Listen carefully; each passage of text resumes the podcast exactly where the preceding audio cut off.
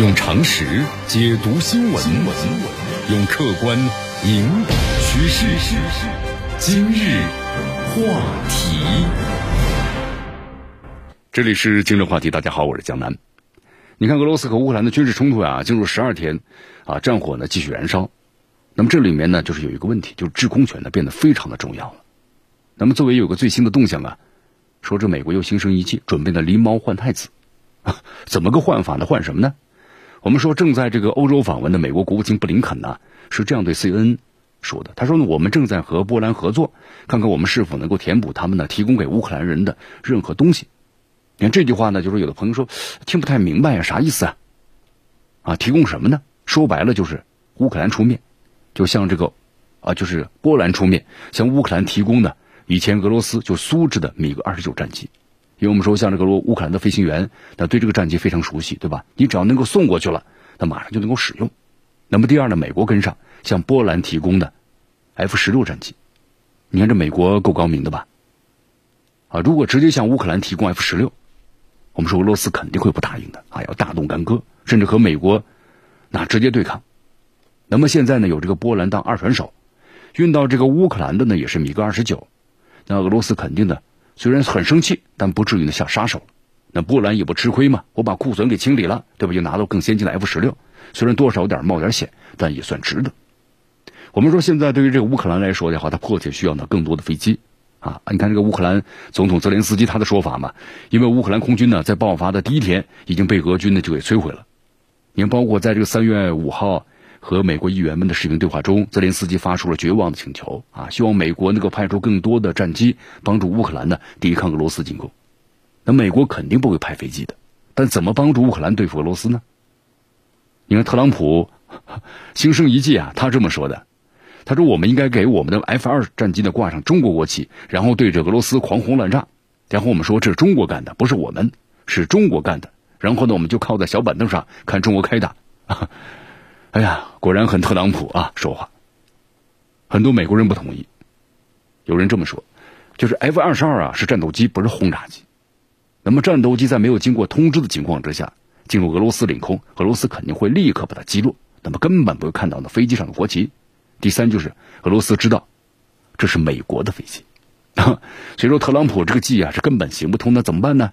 很多美国人不约而同想到了狸猫换太子。啊，根据了解的话呢，你看媒体报道说，一些国家可能在秘密的进行该计划了。此前呢，就乌克兰最高的拉达议会啊，那么官方呢推特声称说，保加利亚为乌克兰提供三十架米格二十九和苏二十五，波兰提供了二十八架的米格二十九，那么斯洛伐克呢提供了十二架的米格二十九。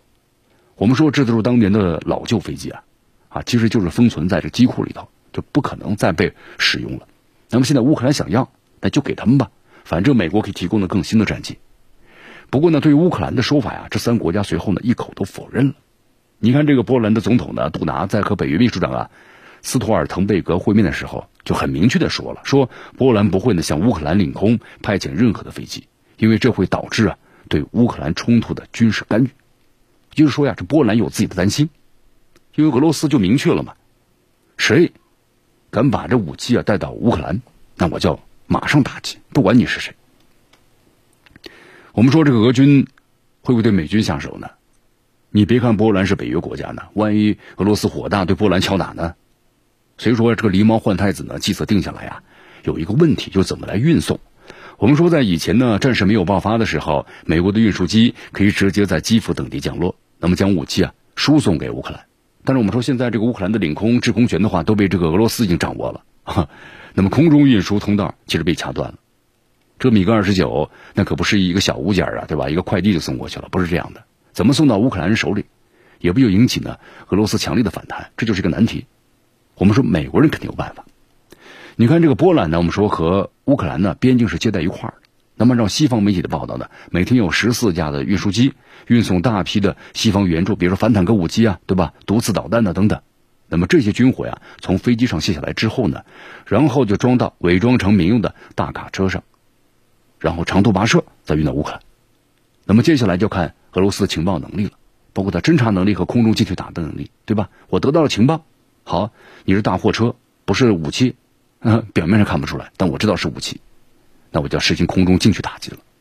我们说，一旦是乌克兰取得制空权的话，哪怕是部分的制空权，现在这个现代战争的话，你没有制空权是很难打赢的，对战局的走向呢会有巨大的影响。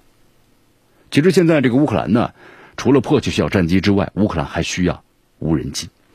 按照这个乌克兰方面的说法呀，土耳其制造的二十架无人机呢，已经在乌克兰战场呢发挥了重大的作用。你看，我们看那个新闻视频啊，有一些被丢弃在路边的俄罗斯坦克啊，俄罗斯就是在这个方面呢，一旦是损坏了。就是即使要向前推进的话呢，是不会呢战场维护的啊，直接被丢弃。那么这个被击毁的坦克，据说就是被这个无人机所打的。那么大家别小看土耳其啊，啊，土耳其制造的无人机，你看最近这几年在多个战场上大显身手，是吧？你看，包括印印象最深刻的，就是前年了，阿塞拜疆和这个啊亚美尼亚纳卡冲突，阿塞拜疆呢使用这种无人机空中打坦克，那一打一个准呢，彻底改写了战局。呃，还有一点比较关键啊，就是价值对比。我们说这个土耳其的无人机啊，一架多少钱呢？也就是几百万美元。但是被摧毁了俄罗斯防空系统呢，我们说一下子一个就要几千万美元。根据了解的话呢，在乌克兰战场上，呃，由这个土耳其所提供的无人机已经摧毁了三十三辆俄罗斯的军车，包括两辆后勤车。那么乌克兰呢，正在向土耳其加订这个无人机。啊，当然我们说战场的信息啊，这段时间呢，真真假假。有的很多呢说的很真，但其实是假的，都无法核实。但有一点可以肯定，就现在在这个乌克兰这个冲突当中，那么对抗的更加激烈，啊，伤亡更惨烈。你看昨天看到这么一张照片呢，一位呢乌克兰的母亲和两个孩子倒在血泊中，对吧？不知道什么地方，也不知道什么时候拍的，但你看着就是触目惊心。这就是战争带来的苦难呐。那么最苦难的还是老百姓。呃，最后我们再总结一下啊，第一就是美国人果然有妙计。美国飞机不会派去乌克兰的，那波兰呢为你提供米格二十九，我再给你波兰 F 十六，啊，一环套一环。那么这样的话呢，既达到了援助乌克兰的目的，自己的风险要最小化，还有就是波兰呢有积极性，就他敢这么做了。美国人果然够高。那么第二呢，战争有扩散的风险。你看我们说之前的话呢，很多人就认为乌克兰和俄罗斯是打不起来的，但是直到最后的话呢，也不断的渲染之下。你看，连这个最不认为或者最不关注的人都认为，哟，这战争是不是打起来了？那果真是打起来了。那么波兰会不会火中取栗呢？土耳其大发战争财啊！但是我们说了，啊，这是蝇头小利啊。但万一俄罗斯发飙呢？现在这个各方都在试探，呃，对方的最后的底线。但底线在哪里？战火无情，不能够靠运气。好，第三就是最具讽刺性的一幕。呃，昨天看到过消息啊，就德国政府批准，那么再向乌克兰提供的两千七百枚舰式的便携式防空导弹。我们说这些防空导弹呢，还是当年这个，呃，就是德国呢统一的时候，就东德和西德呀合并的时候，在东德的仓库里头找到的。我们说三十年河东，三十年河西啊，不管是米格还是箭式，那么西方找出当年的我们说这个苏制的武器去对付现在俄罗斯，真不知道这个俄军呢会最何作何感想。用常识解读新闻，用客观引导趋势。今日话题。